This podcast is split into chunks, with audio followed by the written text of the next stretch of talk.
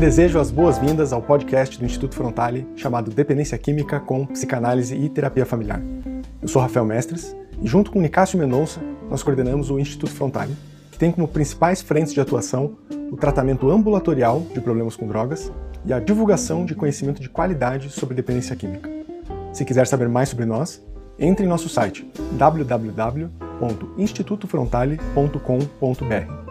Lá você vai encontrar textos que escrevemos com muita dedicação sobre o assunto, assim como os cursos que criamos para capacitar familiares e profissionais.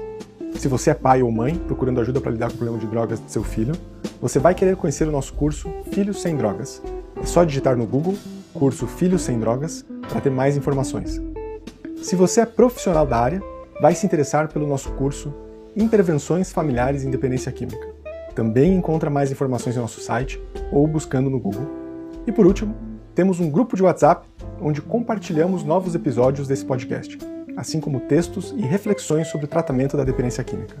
Se quiser participar, é só entrar em contato pelo nosso site que te enviamos o link. É muito bom ter você aqui com a gente e espero que aproveite este episódio.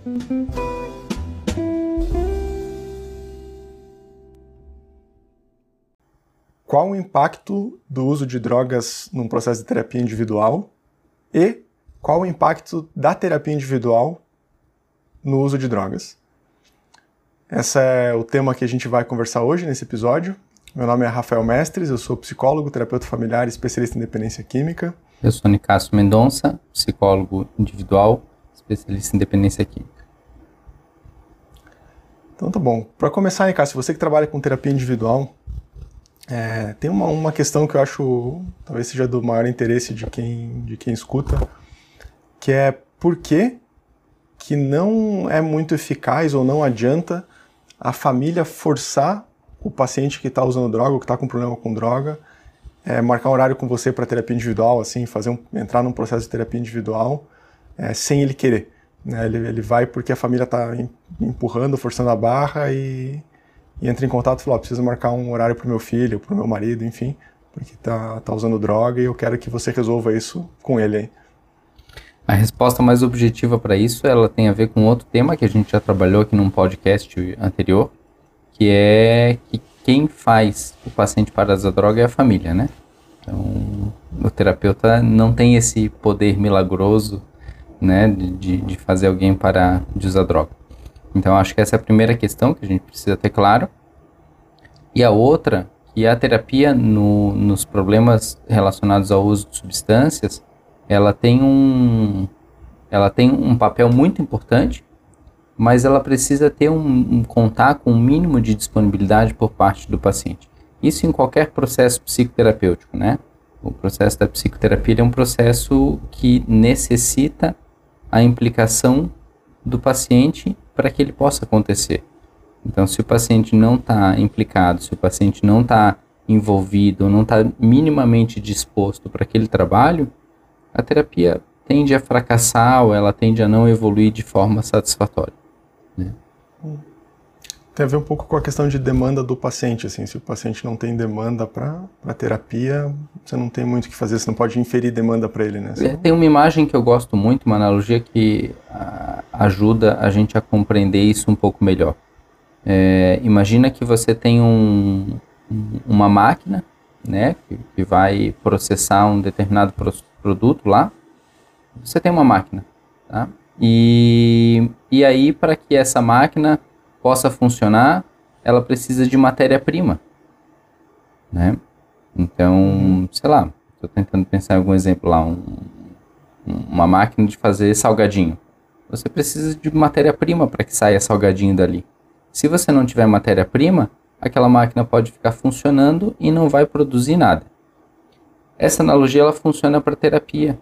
Então a gente imagina, ou a gente tenta pensar que o, o, terapeuta e o conjunto de elementos oferecidos pela terapia, terapeuta, o setting, as técnicas, o processo, né, o, o, esse conjunto constituído basicamente pelo terapeuta, é como se fosse essa máquina. E a matéria-prima são os conteúdos que o paciente traz. Se o paciente não traz conteúdo, não tem matéria-prima, se não tem matéria-prima, não tem produção. Então a, a terapia, o processo terapêutico, ele é, um, ele é um processo que ele se dá a partir da relação entre o terapeuta e o paciente. Se essa relação não acontece, ou seja, se o paciente não traz as demandas dele, não traz conteúdo, e se essa máquina não estiver operando de forma minimamente satisfatória, não vai ter produção, não vai ter trabalho. É, independente do tema do trabalho ser ou não ser a dependência. Então, isso é algo que se aplica para qualquer relacionamento terapêutico, para qualquer trabalho terapêutico. Uhum. Então a gente precisa ter essa, essa relação entre o paciente e o terapeuta para que haja, de fato, um processo terapêutico, né? Isso contraria um pouco da lógica do pensamento, às vezes, né, de, profissionais da área da saúde ou da lógica médica. Paciente vai, apresenta os sintomas, o médico dá uma prescrição e está resolvendo o problema. Aqui não. Aqui é um trabalho que ele acontece de forma interativa o tempo inteiro. Uhum. Pensando um pouco no nosso modelo de trabalho, que eu faço o acompanhamento da família e você é individual, acho que fica é interessante pensar nessa essa coisa da família fazendo ele parar de usar droga e ao mesmo tempo gerando uma demanda, porque daí se a família está fazendo essa, essa parte dela, né, de, de interromper o consumo, de dar os limites que precisam dar é, e fazer essa parte, parece que os, o, o espaço que ele vai ter com você, mesmo que seja meio forçado, ele vai ter uma, uma, um desconforto e uma angústia vivida na família, pelo menos, que às vezes que nem tem a ver com o uso de droga, né? não vai trazer a, a questão do consumo diretamente para a terapia, mas aí já talvez é um início de um processo, de um, um vínculo e de um, um pouco de matéria-prima para começar a ter um, um resultado da terapia. Seria isso? Isso faz bastante sentido. Então vamos pensar o seguinte, que a pessoa, então a gente pode usar dois modelos, né? da terapia, do uso da substância presente na terapia. A gente pode pensar que um trabalho de terapia ele começa com a demanda primária de uso de substância. Então, a terapia foi procurada pelo paciente ou pela família, tendo como questão central o uso de substância. Né? O sujeito usa qualquer tipo de droga ou álcool, tem um problema com esse consumo, então é um consumo problemático, e a partir disso a família ou o próprio paciente procura uma terapia. Se o paciente procura terapia, a configuração é uma, porque a gente parte do pressuposto que ele está incomodado com aquele uso e ele está querendo procurar uma forma de resolver aquela questão. Mesmo que tenha ambivalência, mesmo que ele não tenha muita, muita certeza sobre a interrupção do uso, mesmo que ele esteja se sentindo em cima do muro, quero, mas não quero, mas é, é algo que está incomodando diretamente ele. Outra opção, nesse caso, é quando o paciente não está incomodado com o uso, mas a família está incomodada com o uso. Né? Então, essa é uma configuração, a droga como tema central do, da busca pela terapia. Uma outra situação é quando a droga não é o tema central da busca da terapia. A pessoa procura terapia, vai fazendo um trabalho terapêutico e no meio desse trabalho terapêutico aparece a informação de que essa pessoa faz uso de alguma substância. Eu vou responder essa questão primeira, porque eu acho que ela né, não, não é o foco central do nosso, da nossa conversa, mas eu acho que ajuda a esclarecer um pouco. Então vamos imaginar que uma pessoa começa um processo de terapia por uma questão qualquer, relacionamento, trabalho, qualquer questão, né, objetivo profissional de vida, crise da meia-idade, sei lá. Começa a fazer um trabalho de terapia, no meio do processo do trabalho da terapia, surge a informação de que essa pessoa usa alguma substância, cocaína, ou tem uso abusivo do álcool, ou usa maconha, Veja que a, substância não é o tema central do processo terapêutico, mas ela é uma informação importante, porque ela pode estar trazendo prejuízos na vida dessa pessoa sem que ela perceba. Só que não é a demanda dela.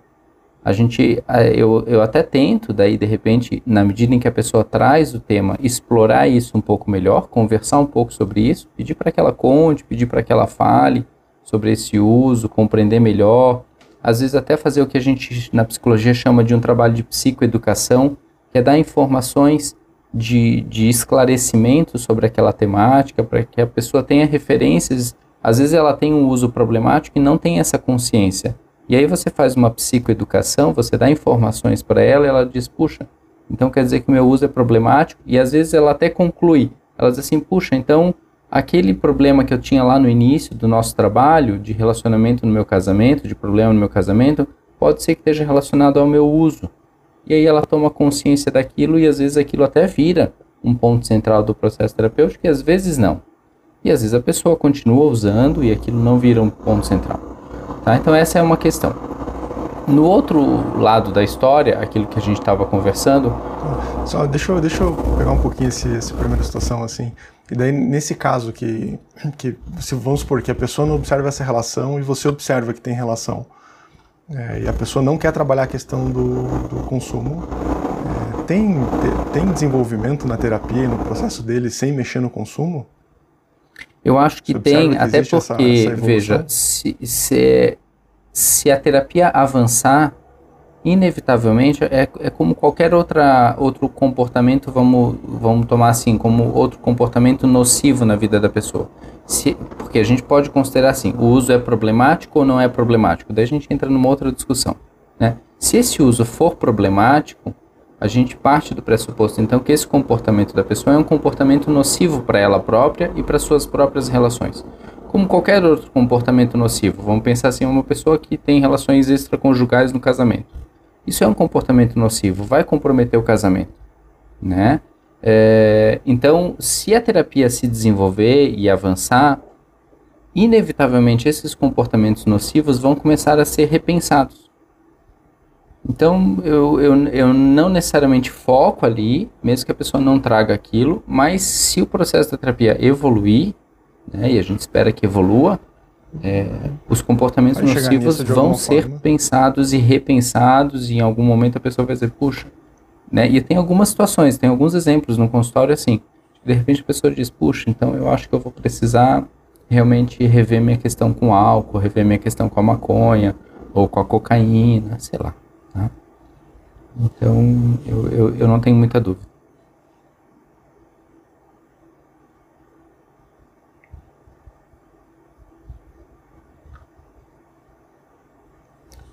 Depois você corta isso aí, mas tá, tá com ruído. Como se estivesse arrastando alguma coisa aí em algum É a obra tá aqui da frente. Ah, tá. Eu, eu, queria um pouco de silêncio para pegar o ruído para você poder eliminar ele depois. Mas beleza. Hum.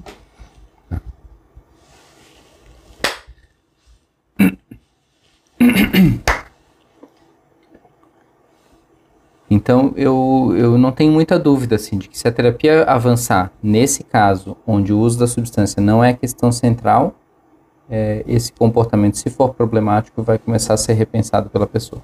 Tá? É, é, é mais ou menos como a gente considerar, eu sei que isso é sempre muito delicado, né? Em outras substâncias que não, por exemplo, o álcool. Mas é como, é como a gente considerar um uso social e um uso problemático do álcool. Se o consumo uhum. do álcool for social, ele tende a não aparecer na terapia. Se ele for problemático, ele tende a aparecer na terapia. O conteúdo que aparece na terapia é um só. conteúdo que precisa ser pensado pelo paciente. Né? E se precisa ser uhum. pensado é porque ele não está muito claro. Perfeito. É, outra situação seria quando a terapia está voltada para o problema com droga. Isso. Então, inicia... o início da terapia, a busca pelo processo, é porque o consumo está, de alguma forma, atrapalhando. Vamos pensar na primeira opção nesse caso. O paciente tem uma situação com uso de substâncias, está incomodado com aquilo e procura voluntariamente ou por livre e espontânea pressão, né, a terapia. Ele, ele foi procurar. Ele procurou um profissional, achou um profissional, ligou e marcou um horário para ele. Pegar, vamos pegar primeiro as situações que a gente tem mais em comum, assim, que, por exemplo, estou acompanhando a família e o paciente vai para a terapia aí e às vezes o uso não interrompeu ainda. E para ele não é uma questão. Tá. Então vamos é, pensar, nesse caso, o, que, que, o que, que a gente precisa considerar, né? De que o uso de substância não é um problema para a pessoa. Ela não está incomodada com o uso de substâncias. Quem está incomodado com o uso de substâncias é a família. E aí a pessoa vem para a terapia, muitas vezes, com a ideia de que a terapia vai funcionar como um trabalho pra, para o uso das substâncias. Né? É, Nesse caso, não adianta a família forçar a terapia. Se você vai fazer terapia porque você está usando droga, você tem que parar de usar droga. Não faz sentido isso. Porque isso não é um problema para a pessoa. A pessoa não considera que o uso dela é problemático, ela não considera que o uso dela está causando prejuízo na vida dela. Ela está bem com o uso dela. Quem está mal com o uso dela é a família. Por isso que no nosso modelo a gente sempre supõe ou, ou propõe então que o trabalho comece pela família porque se a família está incomodada, a família precisa fazer o um movimento. Até porque daí volta para a pergunta inicial. É, eu, como terapeuta, não tenho força nenhuma de fazer alguém parar de usar droga. Eu posso ajudar a pessoa a pensar uhum. sobre o uso de drogas dela. Mas eu não vou, não tenho força, né, para fazer ela parar. Uhum. Quem tem força para fazer isso é a família. Se a família faz esse movimento, a família cria na pessoa um desconforto e esse desconforto, esse desconforto vira demanda de terapia. É. Uhum. É... Acho legal conversar sobre isso, assim, porque eu, eu sei que é um, para as famílias é, é, meio que um mistério, assim, né? O que, que acontece na terapia individual de um, de um filho ou de um marido que, né, que todo o processo começou por conta de um, de um consumo problemático de droga. É, é, legal ter essa clareza, assim, de que a terapia individual, no fundo, vai lidar com as questões que ele trouxe ali, que foram questões para ele, né? Uhum. E não necessariamente vai ser o uso de droga. Uhum. Até porque quando a pessoa chega na terapia nesse formato, ela chega na terapia muito defendida. Ela não chega disposta a conversar sobre isso. Primeiro porque ela acha que eu vou dar lição de moral, segundo porque ela acha que, né, quem está com problema é a família, para ela tá tudo bem. Então ela não está muito disposta a conversar com isso. Nesses casos, o trabalho inicial, e eu muitas vezes digo isso para a família, de que o primeiro grande objetivo e desafio é construir vínculo com a pessoa. E eu não vou conseguir construir vínculo com a pessoa conversando sobre um tema que ela não está muito afim de conversar. Então, normalmente o trabalho ele vai acontecendo com a gente podendo conversar sobre outras questões da vida. A, e daí, às vezes, as famílias dizem assim, tá, mas e se a situação, famílias e colegas, às vezes, profissionais, né, dizem assim, e se a situação estiver muito grave? Bom, se a situação estiver muito grave, ela não é uma situação para consultório, daí ela é uma situação para internamento. Né? Se ela não tiver, se ela né, tiver muito grave, significa que a família não está mais dando conta, que o quadro está muito complicado e que precisa de um, de um, de um tratamento mais intensivo. Se não tiver tão grave, daí sim, a gente pode ir trabalhando aqui com as questões, a família vai fazendo o trabalho paralelo de né, empurrar para abstinência ou de trabalhar com a ideia da abstinência, com os limites, daí todo o trabalho da, que a família vai fazendo aí contigo, uhum. né? Sim.